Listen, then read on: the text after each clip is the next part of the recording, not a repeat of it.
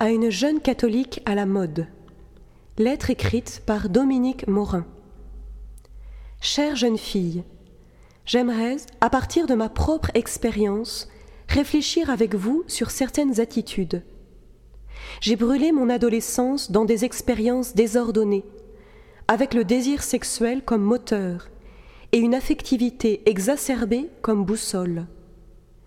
Croyant à l'époque que ces pratiques seraient une initiation sans conséquence, j'y ai pourtant appris à mentir et à tricher en amour. Et j'y ai contracté le sida. Un jour, j'ai enfin quitté tout ça pour essayer de construire ma vie. Mon retour vers la foi catholique a donné un sens à cette quête. Il y a dix ans que je connais mon infection, et tout en combattant la maladie, je témoigne de la beauté de la chasteté et de l'amitié.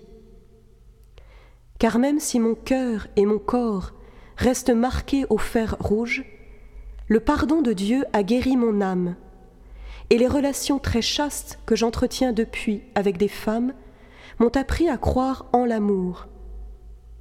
Autour de nous règne le culte du plaisir et de la superficialité, monde de mensonges et de solitude, où l'homme et la femme, orphelins d'un père qu'ils ne connaissent pas ou ont renié, cherchent là une raison d'être.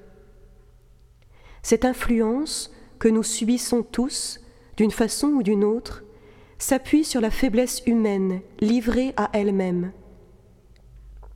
À l'adolescence, le corps se transforme et l'imagination sexuelle s'éveille. La fille découvre sa fécondité, transformation intérieure de son corps qui fera d'elle un jour une femme. Ce même corps commence à prendre des formes féminines explicites qui va attirer naturellement le regard des garçons. Elle devient une jeune femme et lui un jeune homme.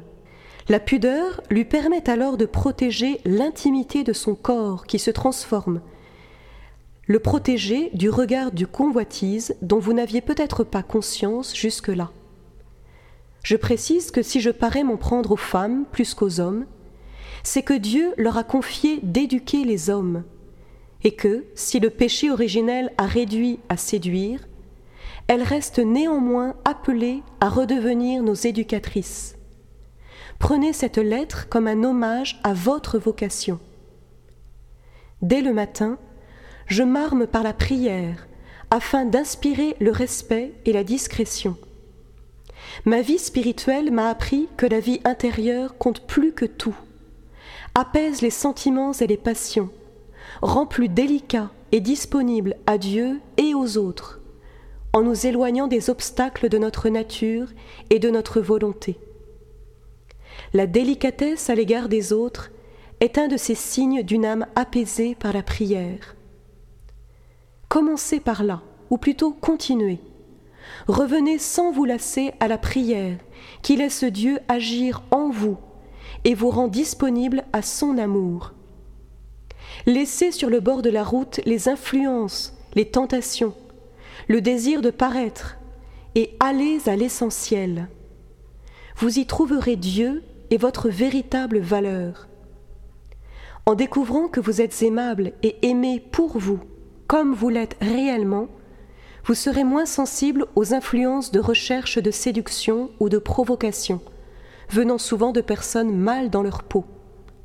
Vous cesserez d'être superficiel quand vous aurez repris le chemin de la vie intérieure. Je vous souhaite ce merveilleux cheminement vers la vraie beauté de l'âme d'une femme, beauté dont ont aussi besoin les hommes pour que nous puissions monter et grandir ensemble.